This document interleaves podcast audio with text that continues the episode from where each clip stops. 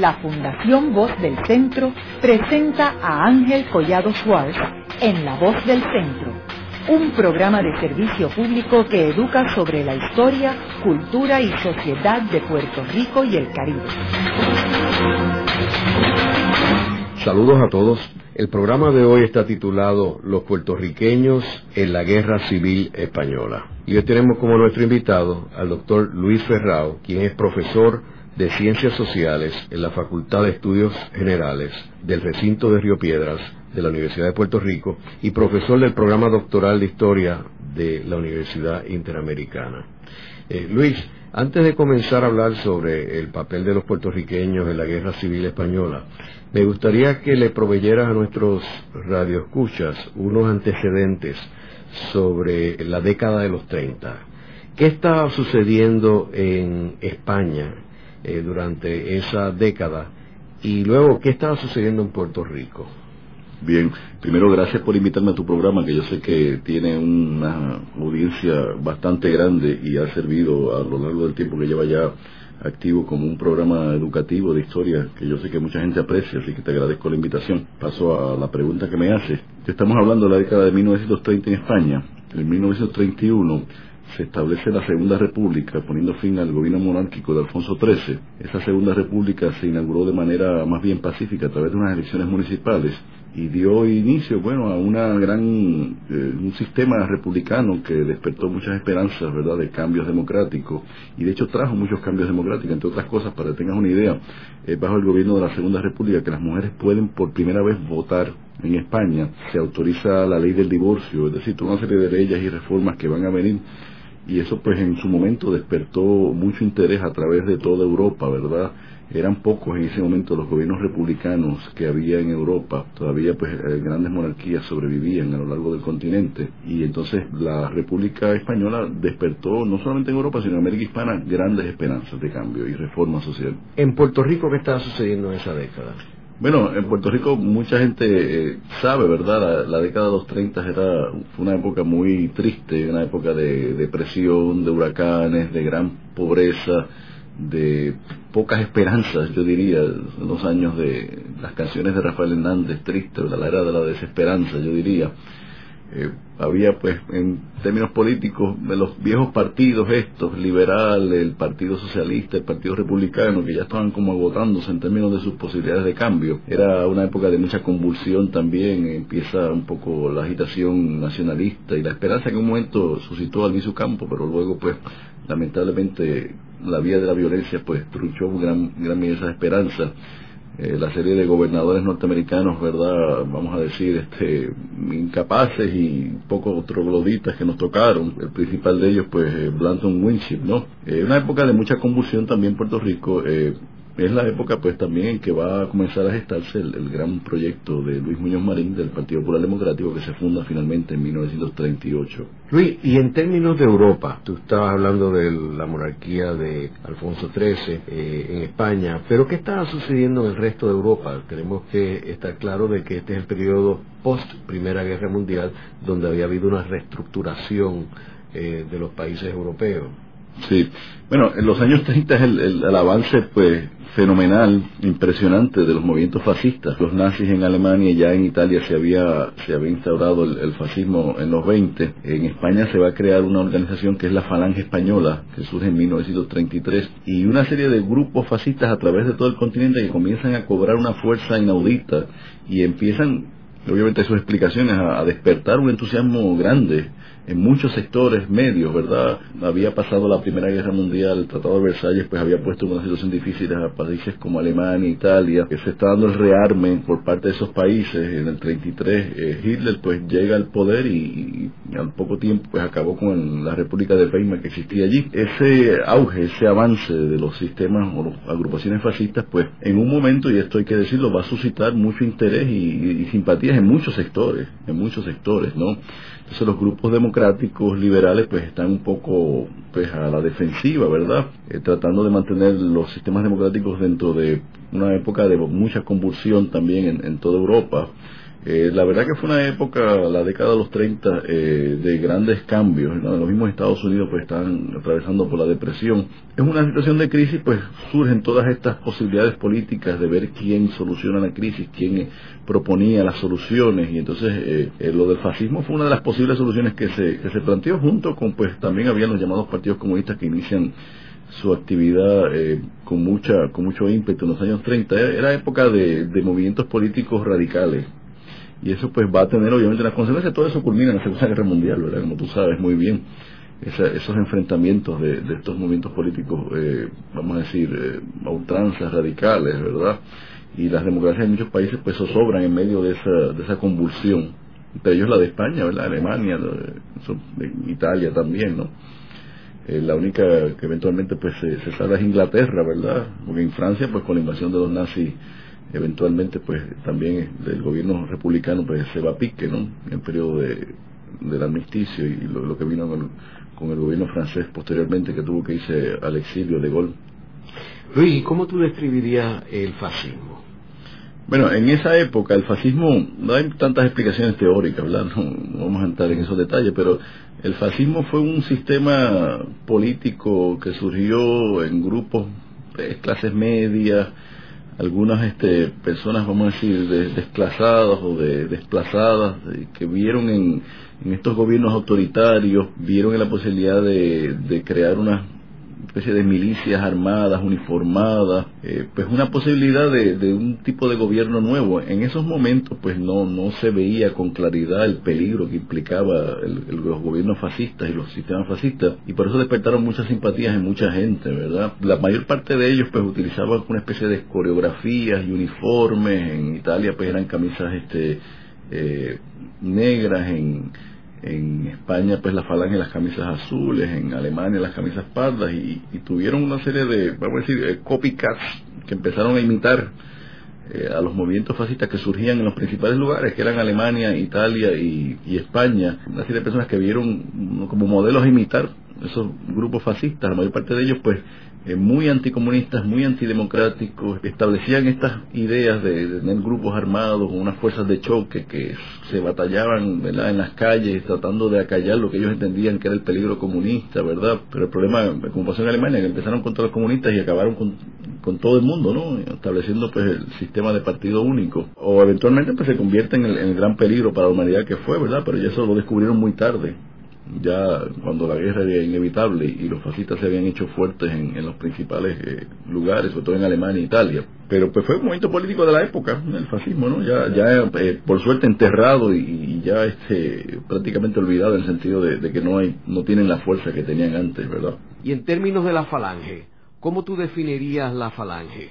Bueno, la falange se crea en 1933 en España. El creador de la falange era José Antonio Primo de Rivera, hijo del anterior dictador de los años 20 en España, era una agrupación de nuevo eh, de gente por lo general joven, por lo general de, de las grandes ciudades, de sectores medios, eh, algunos acomodados, vestían eh, el uniforme este de camisa azul, tenían unas tropas de choque, estaban este pues influenciados por toda una serie de en, en gran medida por el modelo italiano, ¿verdad?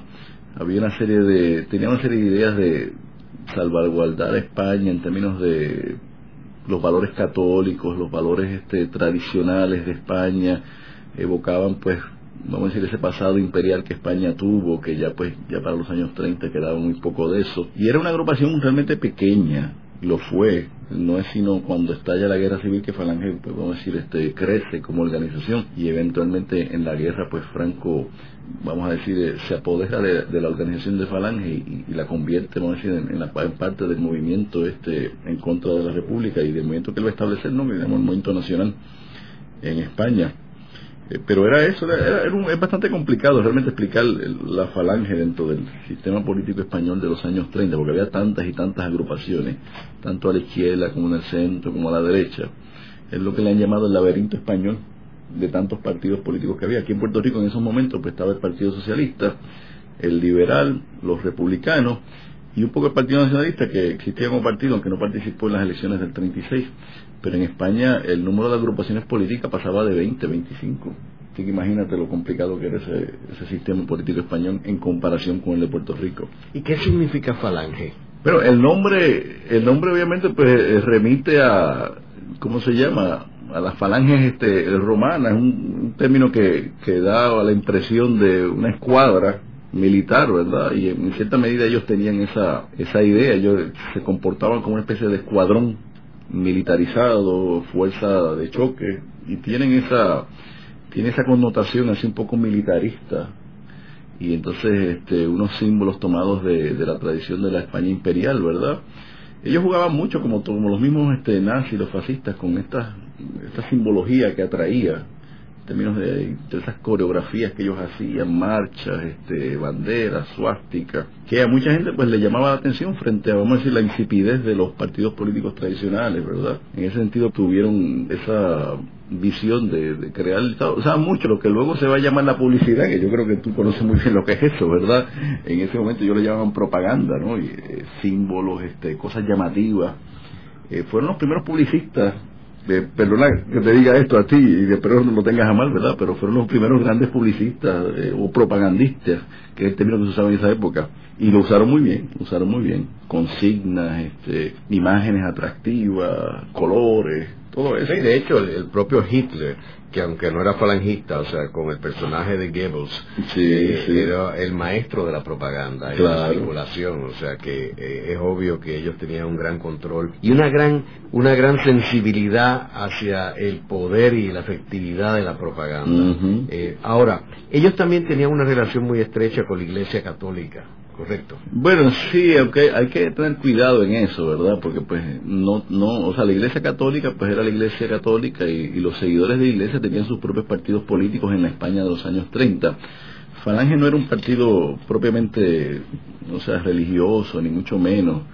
Eh, lo que pasa es que en un momento dado, pues es- la iglesia se convierte en aliada de Franco, que a su vez tenía como aliados los falangistas, y, y estaban todos en el mismo bando, por así decirlo, pero eh, hay que hacer la distinción que Falange era una cosa y la iglesia católica era, era otra, ¿no? De hecho, mucha de la gente que cuando estalla la guerra civil en España respalda a Franco, lo hacen porque querían defender a la iglesia católica. Tú sabes que en la guerra eh, asesinaron a cerca de 5.000 eh, sacerdotes y monjas, ¿no? Fue parte pues de la violencia anticlerical, pues muy lamentable que se dio. Digo, hubo violencias en ambos lados, ¿verdad? Y, y excesos en ambos lados. Entonces, la población católica del mundo pues respaldaba a Franco porque entendían que Franco estaba defendiendo la Iglesia Católica, aunque no necesariamente esos católicos eran falangistas o eran fascistas, obviamente. ¿Había presencia falangista en Puerto Rico? Bueno, eh, obviamente eh, eh, la pregunta es importante. Aquí se creó una filial de Falange, como se creó en la República Dominicana, como se creó en Cuba. Eh, la filial de Falange se creó en el año 36 y sí hubo falangistas. La Falange estuvo muy activa en Puerto Rico a partir del año 36. Yo he hecho un estudio pormenorizado ¿no? de las personas que estaban en, en la Falange, cómo estaba organizada aquí en Puerto Rico y te sorprenderías pues saber la cantidad de personas que estaban y los nombres de las personas, ¿verdad? ¿Cómo quiénes? Bueno, yo te voy a decir los nombres, pero eh, quiero aclararte que todo esto yo lo tengo evidenciado porque son personas que pues en un momento dado van a jugar un rol importante posteriormente en Puerto Rico, en la cultura, en el campo político, ¿verdad? Pero uno de ellos, eh, que esto se ha mencionado, ¿no? Eladio Rodríguez, que luego fue presidente del Ateneo. Eladio era falangista de camisa azul y escribió una serie de artículos en la revista de Falange que en esa época circulaba, que se llamaba Avance. El otro falangista sí que te puedo decir, Arturo Somoano, Arturo Somoano que,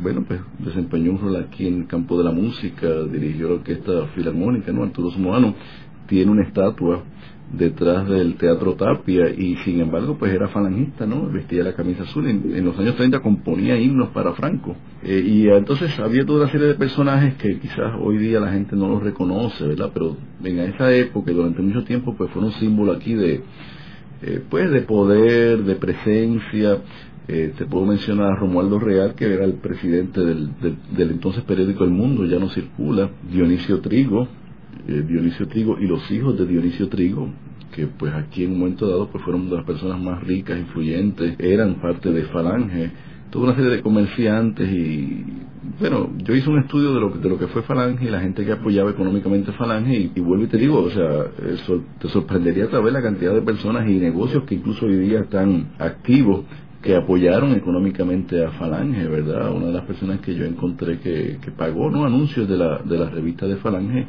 eh, era, la familia Carrión, fundadores del Banco Popular, ¿no?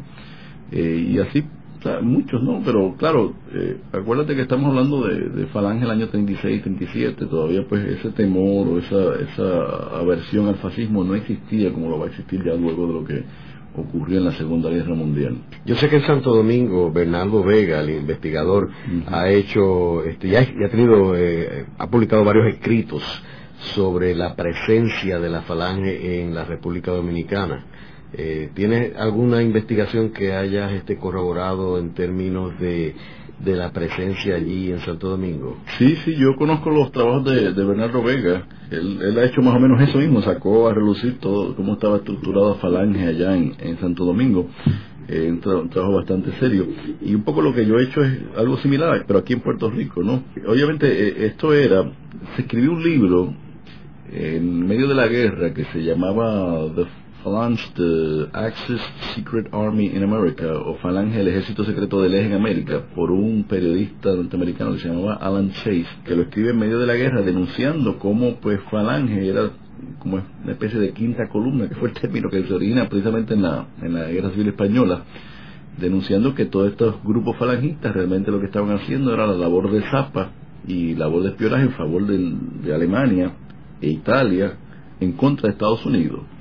Eso obviamente eso lo, sabía Estados Unidos, que tenía su sistema de espionaje también y, y, estuvo vigilando ¿no? a los grupos falangistas en Puerto Rico a lo largo de los, de los años 30 y 40. luego cuando, se, cuando estalla la guerra propiamente o cuando Estados Unidos decide participar o entra en la guerra en el 41, pues ya esos grupos falangistas eh, se desactivan, pasan un poco al, al silencio y se deshacen de los uniformes, se deshacen de toda todas las cosas que los pudiera identificar, pero se sabía quiénes eran, se sabía quiénes eran los falangistas y, y, el gobierno norteamericano pues los, tenía eh, bajo vigilancia.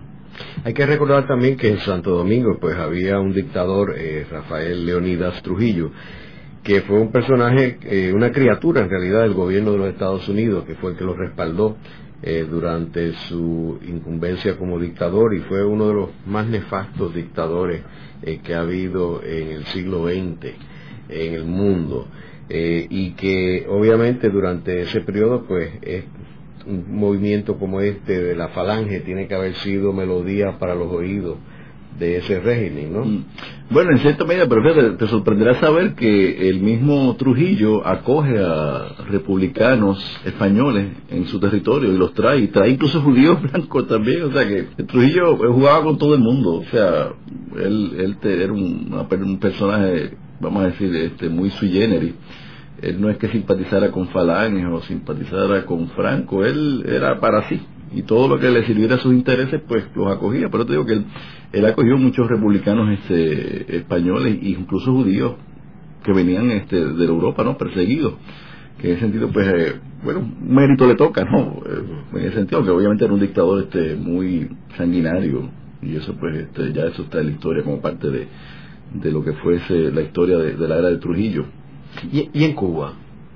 Bueno, en Cuba también existió la falange. De hecho, hay una historiadora española de nombre Consuelo Naranjo Orobio que ha hecho un estudio de la falange española en Cuba. Y es un poco el, mismo trasfondo, o sea, una organización que se crea, sobre todo a partir del 36, tenían revistas, eh, la comunidad española residente en Cuba como la comunidad española residente en Puerto Rico en los años 30, en gran medida era eh, la fuente de donde salían los falangistas, ¿no? Eh, era una organización eh, similar para todos los tres, las tres islas, ¿no? Existía en Cuba, en la República Dominicana y en Puerto Rico la mayor parte de sus miembros eran españoles o puertorriqueños hijos de españoles, estaban ah, muy activos, muy bien respaldados económicamente, porque estamos hablando de, las familias este, que en ese momento eran poderosas en términos económicos y por eso pues este, contaban pues con el financiamiento necesario para mantenerse activas. Eh, también quería señalarte que de aquí salió dinero para, para España durante la guerra, o sea, cientos de miles de dólares salieron de Puerto Rico hacia, hacia Franco.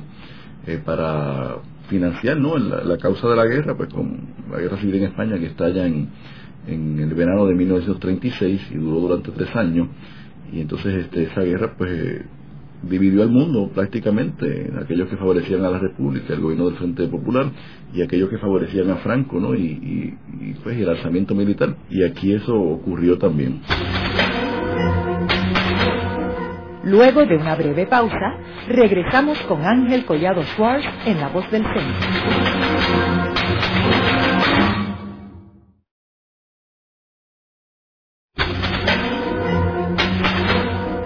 Regresamos con Ángel Collado Schwartz en La Voz del Centro. Continuamos con el programa de hoy titulado Los puertorriqueños en la Guerra Civil Española. Hoy con nuestro invitado, el doctor Luis Ferrao. Eh, Luis, eh, en términos de la Guerra Civil Española, ¿cuándo es que surge la Guerra Civil Española y por qué es que surge? Bueno, la guerra surge en 1936 por lo general los historiadores han visto la Guerra Civil Española como el ensayo o el primer paso de lo que fue la Segunda Guerra Mundial. ¿Por qué? Porque España se convirtió de 1936 al 39 en el escenario de esta guerra civil, donde van a participar o van a involucrarse tanto Alemania como Italia, por un lado, y del lado de la República eran los dos bandos eran los nacionalistas de Franco y los republicanos del gobierno del Centro Popular y del lado de la, de la República, pues la Unión Soviética, eh, ayudando a la, a la República. Eh, la guerra, vuelvo y te repito, surge o estalla el 18 de julio de 1936. Eh, se inició como una especie de pronunciamiento de los militares intentando dar un golpe de Estado. No, el golpe de Estado fracasa, porque en las principales ciudades españolas, Madrid, Barcelona, sobre todo, los militares no logran su propósito de hacerse con el poder y entonces este, en vista de que fracasó el pronunciamiento surge la guerra eh, Franco se encontraba en Canarias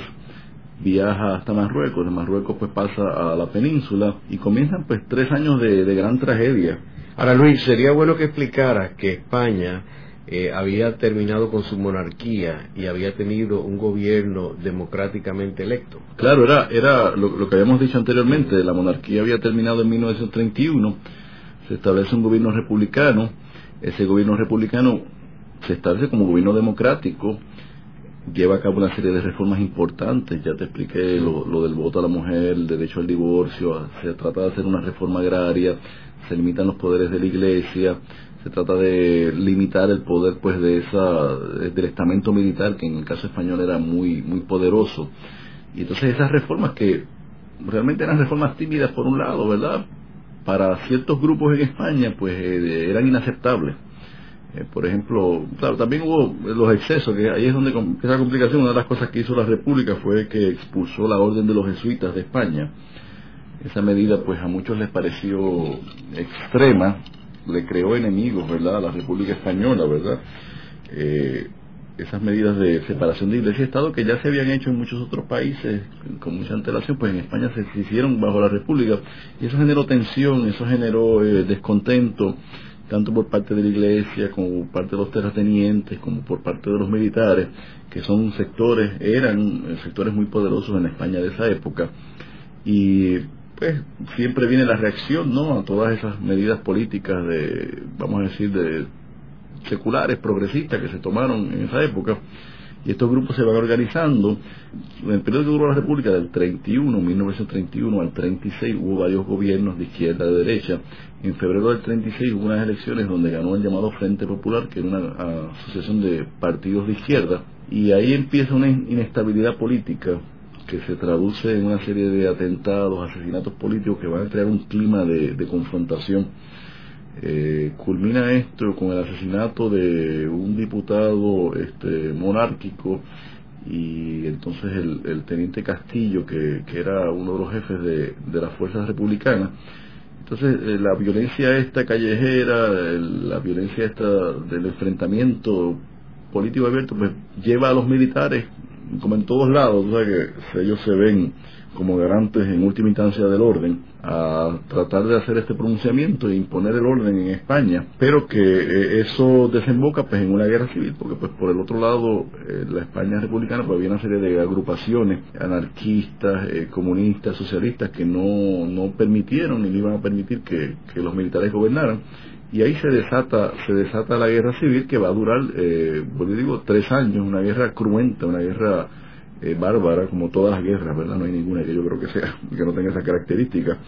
Y en esa guerra pues mueren conoces la historia no desde personajes famosos como eh, Federico García Lorca y, y te digo del lado de, de los de, la iglesia pues asesinaron a muchos sacerdotes y monjes. Una cosa realmente eh, triste ¿no? Y, dolorosa, pero todas las guerras civiles tienen esa característica. En Estados Unidos la hubo, en Rusia hubo guerras civiles. Bueno, eh, por suerte aquí en Puerto Rico no la ha habido, ¿verdad? Y espero que nunca lleguemos a, eso, a esos niveles. Y fue una guerra, pues duró tres años. Es interesante eh, mencionar que muchos artistas abandonaron a España y se fueron al exilio. Dos de ellos, yo diría que los dos principales que acabaron en Puerto Rico fueron Pablo Casals y Juan Ramón Jiménez, que luego ganó el Premio Nobel de literatura en el 56, eh, pero hubo otros que se fueron, este, como Picasso, o, que rehusaron visitar a España. ¿Cómo afectó la guerra civil y qué papel tuvieron los puertorriqueños en esa guerra civil? Bueno, cuando estalla la guerra, eh, en España estaban residiendo, según la investigación que yo hice, unos 500 puertorriqueños. Estaban los que estaban estudiando allá. Había una serie de puertorriqueños que, aunque no lo creas, habían nacido en Puerto Rico, se habían criado y a partir del 98, cuando se ve España, se regresaron a España. Había también, pues, pues eh, mujeres que se habían casado con españoles, toda una serie de, todo lo que se da, ¿no? En esas comunidades así que viven en otros países. Entonces, cuando estalla la guerra, esa comunidad puertorriqueña, pues imaginen, ninguno quería quedarse en España en una situación de guerra, muchos hacen trámites para venir a Puerto Rico.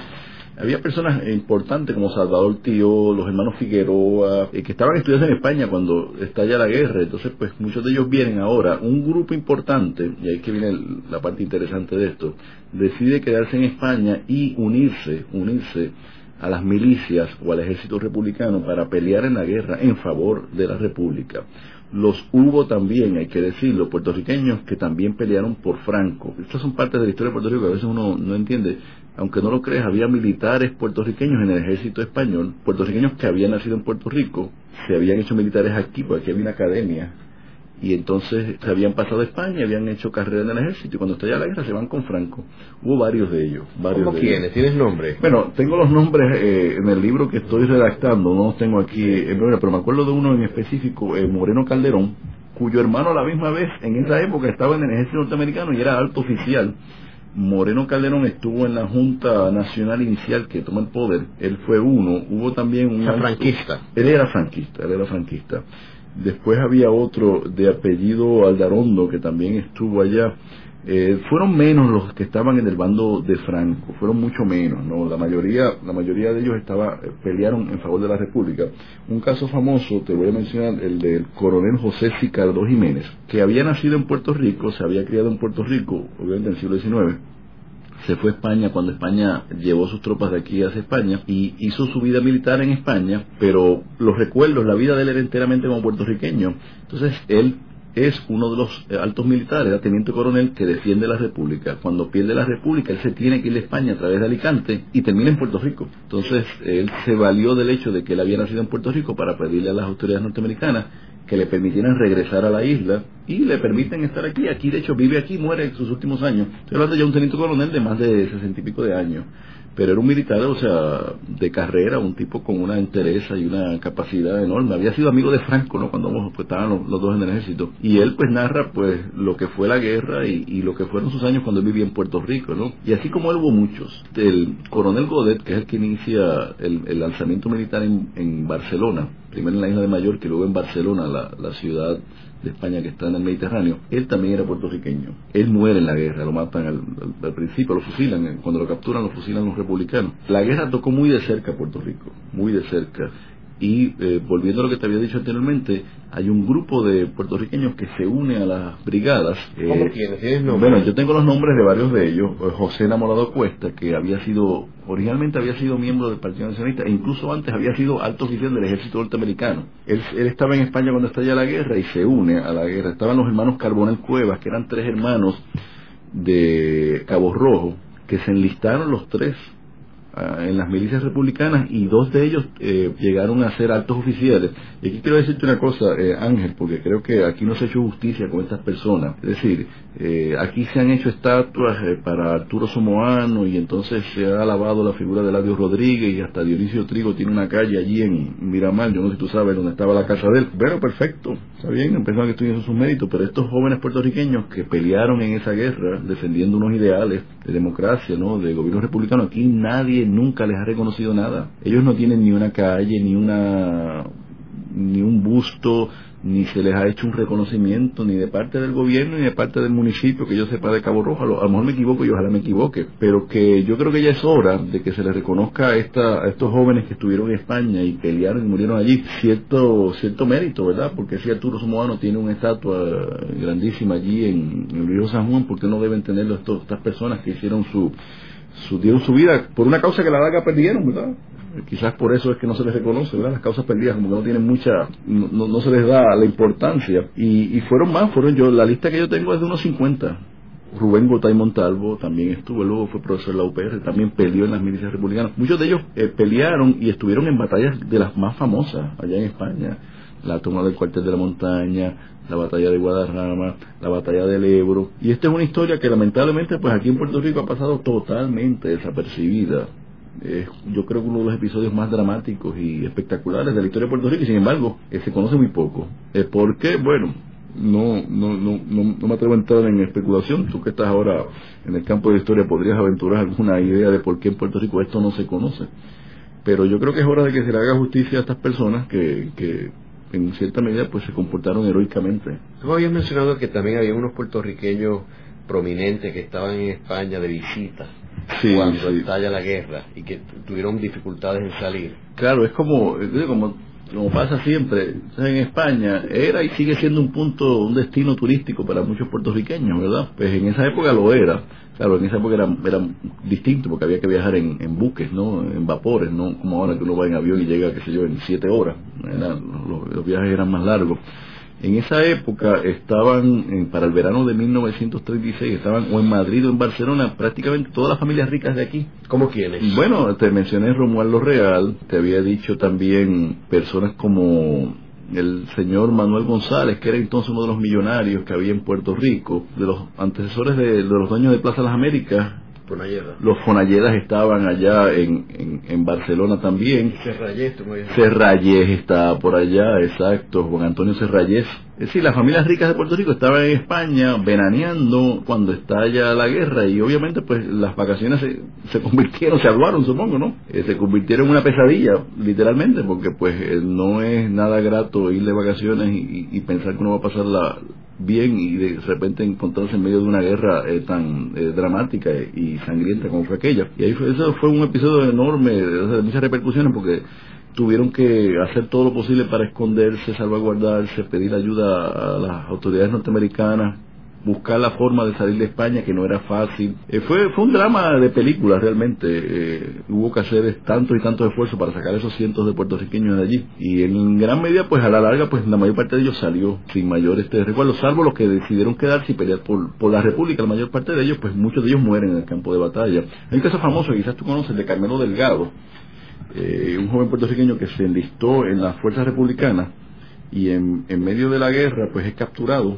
en la ciudad universitaria en Madrid y es llevado como prisionero de los franquistas, le hacen un juicio sumario, como eran los juicios de parte y parte allí, y lo fusilan.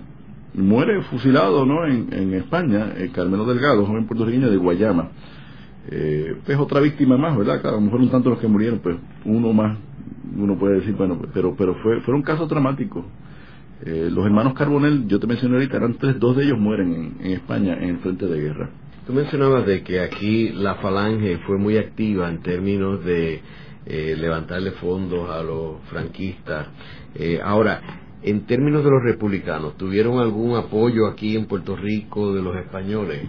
Bueno, el problema es que la mayor parte de los grandes comerciantes y, los comerciantes adinerados españoles respaldaron a Franco sí hubo casos de comerciantes que respaldaron al gobierno republicano, pero eran menos.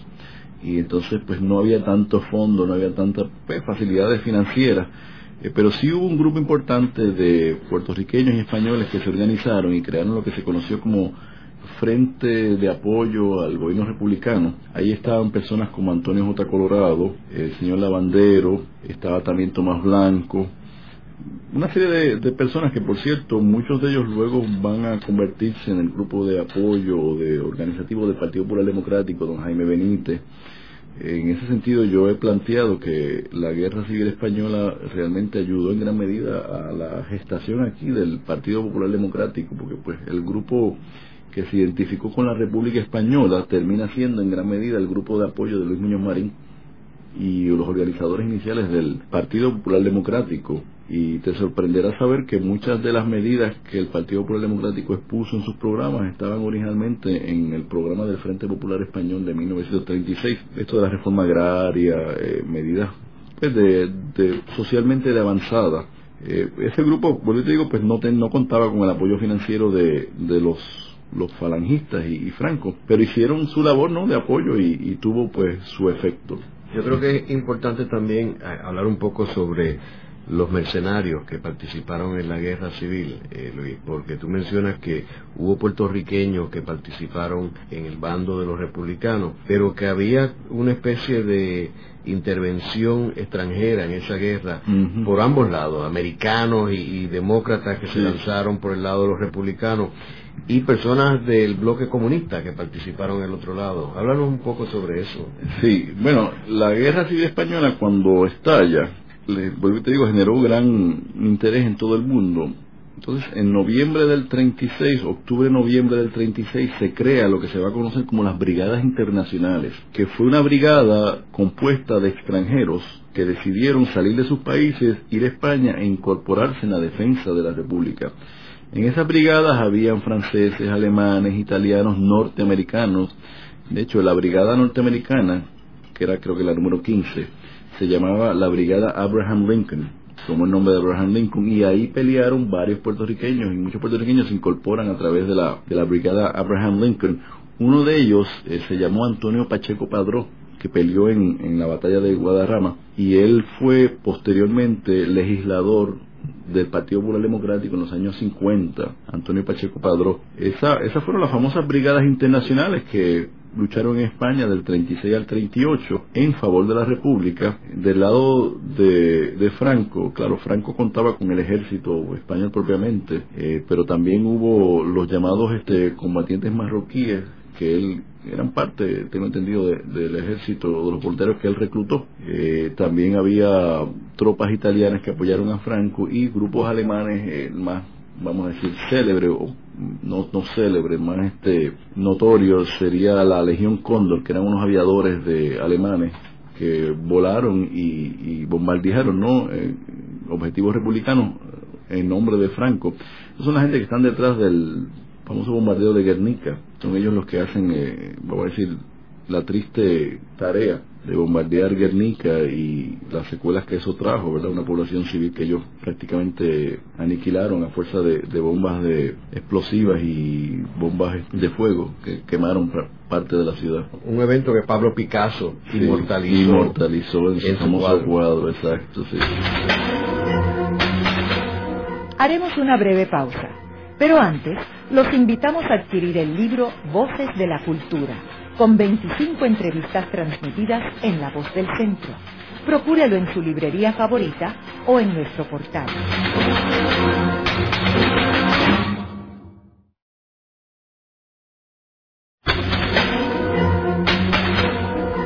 Están escuchando a Ángel Collado Schwartz en La Voz del Centro. Ahora pueden accesar a toda hora y desde cualquier lugar la colección completa de un centenar de programas transmitidos por la voz del centro mediante nuestro portal www.vozdelcentro.org.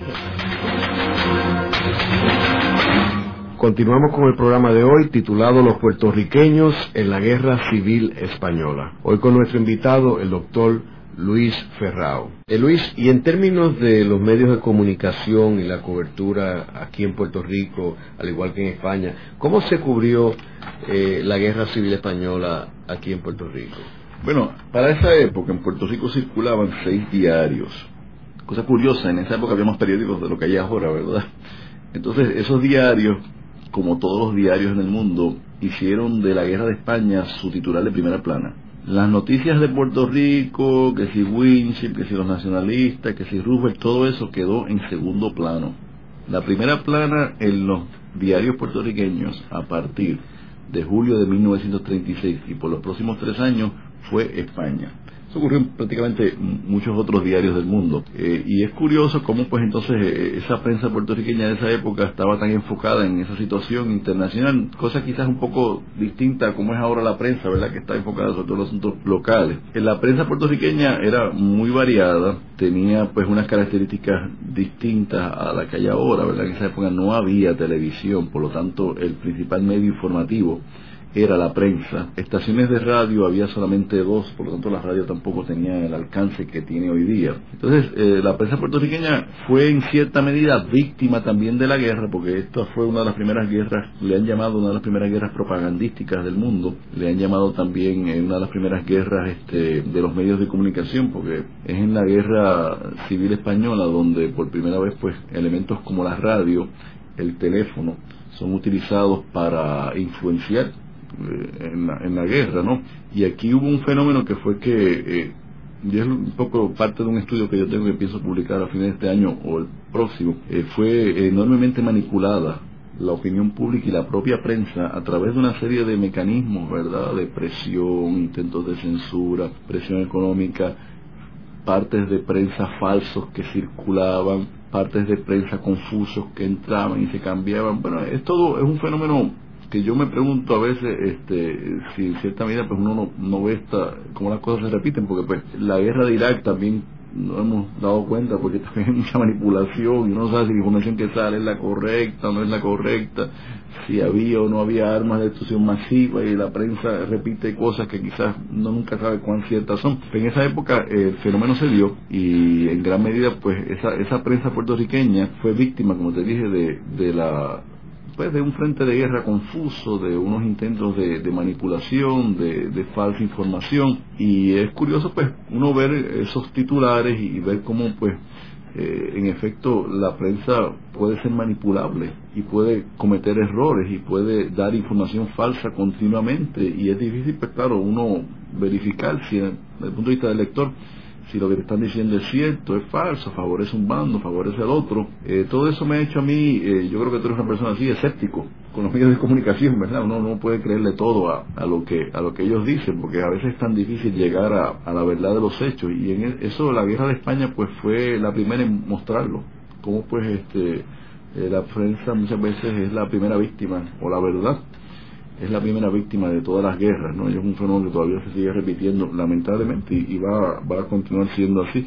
Por más que yo estoy seguro que muchos periodistas hacen el esfuerzo genuino de, de presentar la información de la manera más este correcta, objetiva, veraz posible, pero es, tanto lo que está en juego, ¿no? En esas guerras, tanto en la guerra civil española como las guerras actuales, ¿verdad? La guerra contra el terrorismo, ¿verdad? En Afganistán y e Irak, que pues, se presta para manipulaciones. Tú tenías unas citas ahí que querías comentar. Sí, no, bueno, yo hice, yo los trabajos que he hecho, el trabajo que he hecho, yo examiné la prensa puertorriqueña de los años 30 y examiné pues cómo proyectaron el fenómeno de la guerra.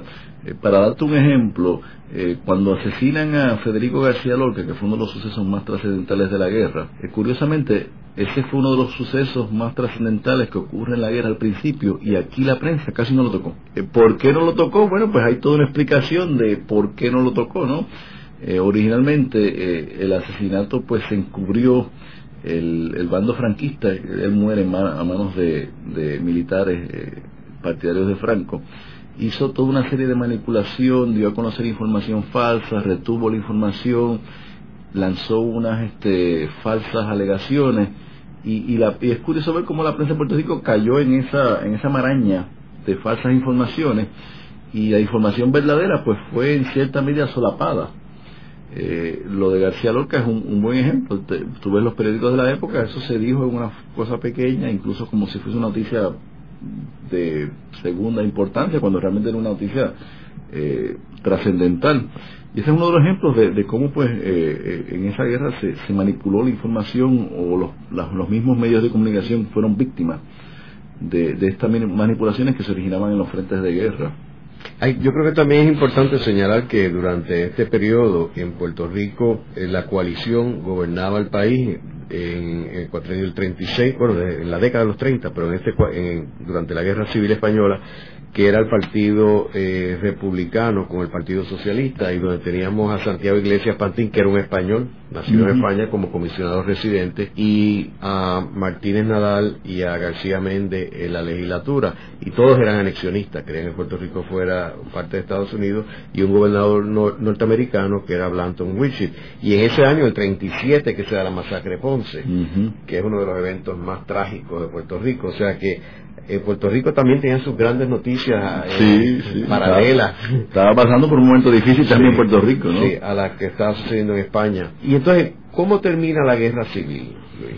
Bueno, finalmente eh, Franco y su, y su ejército vencen, capturan Barcelona eh, a principios del 39 y en marzo, fines de marzo de 1939, eh, lo que quedaba del gobierno republicano, que estaba en Madrid y un tercio del territorio español, pues se desintegró, se rindieron, se fueron al exilio los principales jefes, Azaña, Negrín, y el primero de abril de 1939 Franco se hace del poder en, España. Ahí comienza otro capítulo que es el exilio eh, de bueno, fueron cientos de miles de republicanos españoles. Pues lo que es pérdida para unos es ganancia para otros. Por fortuna aquí en Puerto Rico, en México, en República en Cuba, llegaron muchos de esos exiliados. Ese exilio español vino a traer a Puerto Rico una savia importante de escritores, eh, artistas, profesores universitarios, y yo creo que Puerto Rico se benefició mucho de ese exilio, eso es un tema que se ha tocado y se ha hablado aquí, yo creo que más que lo de la misma guerra. Igual pasó en México, ¿no? El exilio español en México llevó pues cientos de mentes lúcidas, ¿verdad? Personas, profesores, científicos, escritores, que aportaron enormemente a la cultura en México, claro, en México más que en Puerto Rico, porque allá llegaron muchos más que aquí pero aún así, pues nosotros nos beneficiamos de una serie de figuras. Tú mencionaste ahorita dos de ellos. Pablo Casals, que tendría casándose con una puertorriqueña, ¿no? Correcto. Este, Juan Ramón Jiménez, que recibe el Premio Nobel de Literatura estando aquí. Y otros más, ¿verdad? La lista es enorme. Yo creo que, pues, en ese sentido, pues, la tragedia de España, pues, en cierta medida, pues, fue un beneficio para nosotros, aunque pequeño, ¿no? Luego de la pausa, continuamos con Ángel Collado Schwartz en La Voz del Centro.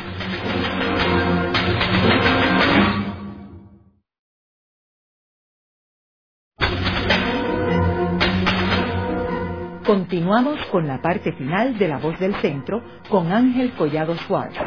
Pueden enviarnos sus comentarios a través de nuestro portal www.vozdelcentro.org. Continuamos con el programa de hoy titulado Los puertorriqueños en la Guerra Civil Española. Hoy con nuestro invitado, el doctor Luis Ferrao. Luis, una vez se termina la guerra en el 39 y empiezan a regresar los puertorriqueños que participaron de un lado a u otro en la guerra, ¿qué decían ellos eh, sobre la guerra? ¿Qué testimonios tenían ellos?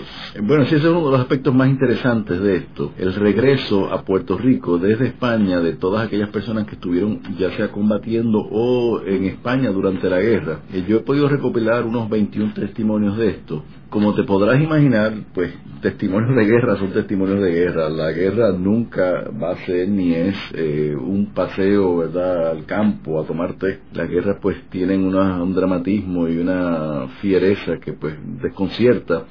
Y lo interesante es que estos puertorriqueños llegan, eh, se venía, se viajaba en barco en esa época, repito, y van narrando pues a la prensa su regreso, lo que fue su experiencia. La mayor parte de las narraciones son muy dramáticas están narradas, ¿verdad?, con una intensidad y con una especie de desazón de las personas que vivieron unas, unas escenas terribles. Eh, muchos de ellos estaban en Barcelona. Barcelona eh, fue uno de los escenarios más duros de la guerra porque se desató una violencia anarquista, anticlerical, y entonces esas personas llegan y empiezan a narrar todo esto que ven en España y la gente pues, pues no creía lo que estaban escuchando. Eh, por ejemplo, eh, se asesinaban a las personas en, plena calle, tú podías estar caminando por aquí, se soltaba una ráfaga de ametralladora y ahí mismo caías en el piso. Entonces, eh, son narraciones, ¿verdad?, contadas a, los periódicos con una intensidad enorme y la mayor parte de ellos narran pues esta, estas, estas escenas casi, vamos a decir, dantescas de cómo pues hay uno en específico que me acuerdo que llegó desde la isla de Mallorca, Pedro Salón se llamaba él, y dice, eh, España es una borrachera de sangre. Y en cierta medida pues no se equivocaba, ¿verdad? Aquello era sangre, tiros y, y asesinatos de un lado y otro, como en toda guerra.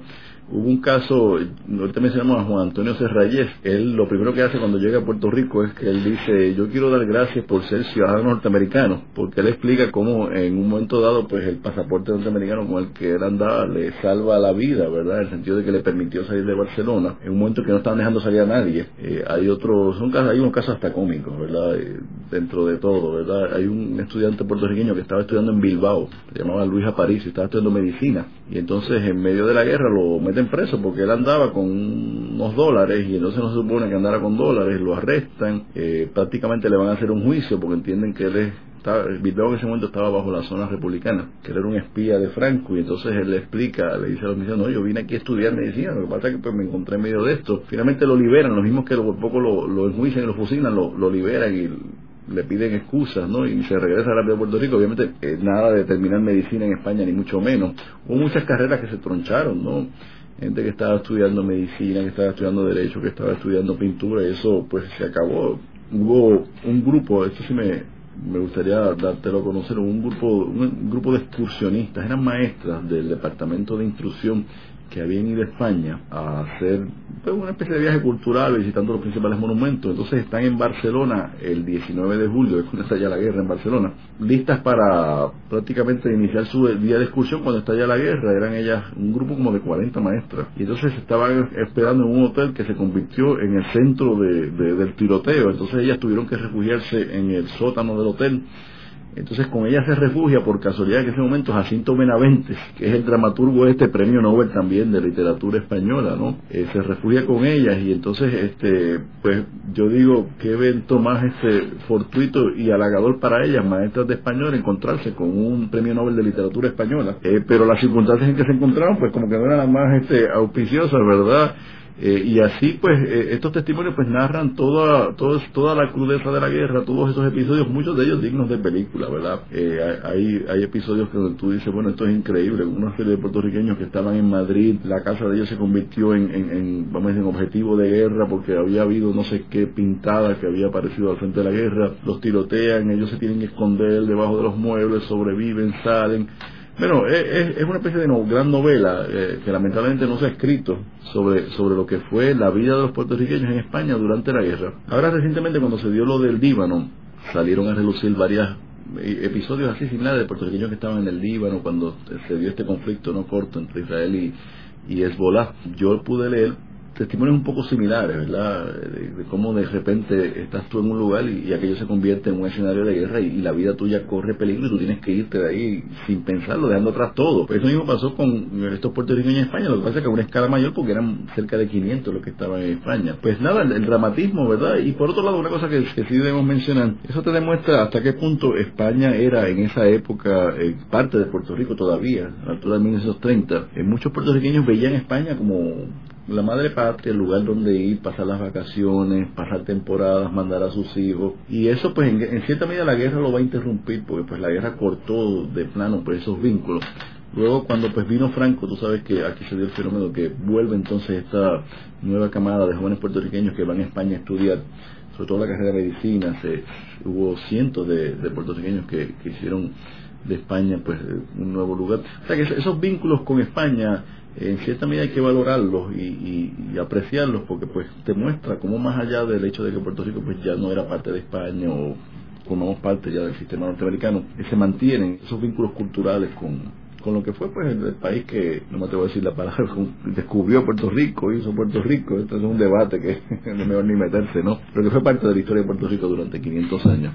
Luis, ¿y tenemos algún dato sobre algún puertorriqueño que haya estado prisionero? Durante la guerra civil. Bueno, te conté el de Carmelo Delgado, que lo hicieron prisionero y, y, luego lo fusilaron. Eh, muchos de ellos, hubo varios que los apresaron momentáneamente o por durar poco tiempo allá en, en Barcelona, producto pues de esos momentos iniciales de la guerra donde cualquiera sospechoso, hay una inseguridad, pero quizás los casos más famosos, te, lo dije, ¿no? El de, el de Carmelo Delgado, eh, la mayor parte de ellos logró salir de España y regresar a Puerto Rico, eh, algunos pues traumatizados un poco en el caso de ciertas mujeres y algunos eh, de los varones, pero prisioneros sido durante mucho tiempo, salvo ese que te mencioné, no, no tengo constancia de algún otro. Quisiera mencionar que hay una película que acaba de salir recientemente en España que se llama Salvador, eh, que es una película sobre el, último personaje que murió en España